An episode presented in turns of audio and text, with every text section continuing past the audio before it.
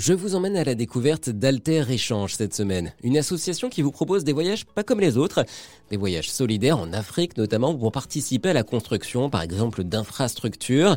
Et pandémie oblige, les projets ont dû parfois être revus. Joël Rosé, fondateur de l'association. Ça peut aller d'un séjour euh, randonnée sur l'île de Santo Antao au Cap Vert, je vous donne ça à titre d'exemple, pendant lequel on va être accueilli chez l'habitant et on va s'arrêter dans un petit village pour lancer un projet de, rénovation de l'école locale et en même temps euh, euh, l'installation d'une halte garderie, puisque les enfants là-bas sont obligés de faire 7 euh, à 8 kilomètres pour aller dans une école et sinon ils n'y vont pas. Donc ça c'est un exemple. Des voyageurs qui passent s'arrêtent deux jours là-bas, participent aux travaux comme ils le souhaitent. C'est-à-dire qu'on peut aussi bien participer trois jours, une semaine, il y a des gens qui viennent là assez longtemps. Donc ça c'est un, un micro-projet qui pourra continuer à exister même s'il n'y a pas de visiteurs. Ça veut dire qu'on lance les opérations et après, peut-être qu'ils continueront le projet après notre départ. On a aussi, euh, de façon un peu plus importante pour Sénégal, plus importante parce que ça fait 20 ans qu'on y travaille, un projet de construction d'un village pilote. Enfin, c'est un village qui existe déjà, dans lequel euh, œuvre une association française qui s'appelle la Mandina, euh, qui est une nantaise, d'origine et euh, qui souhaitent faire de ce village un village pilote. Pour ça, on va travailler avec eux en, binôme. Nous, on a une spécialité qui peut paraître un petit peu amusante, mais en fait, elle est, elle est assez sérieuse. C'est la construction de, de maisons en bouteilles plastiques qui permet aussi parallèlement d'éliminer euh, euh, les déchets et de faire du recyclage intelligent. Alter Échange organise également des euh, voyages pour euh, des groupes, des voyages quasiment sur mesure si je puis dire, qui vont participer ensuite à des actions humanitaires, solidaires, sociales sur place.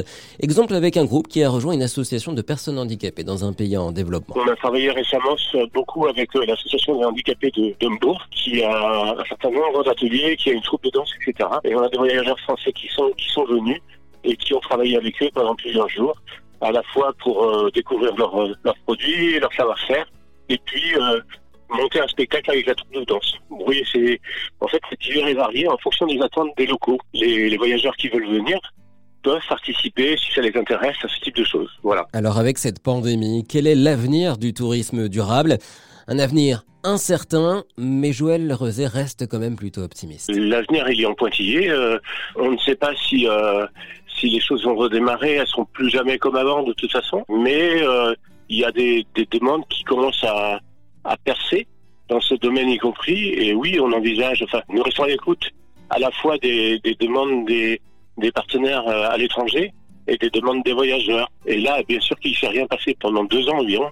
Ça ne nous a pas empêché de continuer à travailler sur les, sur les projets et on a aussi un, un très beau projet sur lequel on va emmener des voyageurs en Thaïlande où là on inclut dans la dans la visite euh, la découverte de pays, euh, de villages pardon, qui sont habituellement ignorés du tourisme. C'est très bien d'ailleurs. Et on va aller dans des villages découvrir la façon dont les femmes filent et tressent à partir de produits, en fait des tiges de fleurs de lotus qui sont ramassées par leur leur mari, leur compagnon. Donc ça, c'est une activité qui n'est pas du tout, euh, comme je disais, ouverte au tourisme habituellement, mais que l'on va pratiquer en immersion. Autre projet en cours de construction en Thaïlande, la protection des éléphants. Les éléphants qui étaient utilisés auparavant pour, euh, pour, transporter des touristes et souvent dans de mauvaises conditions.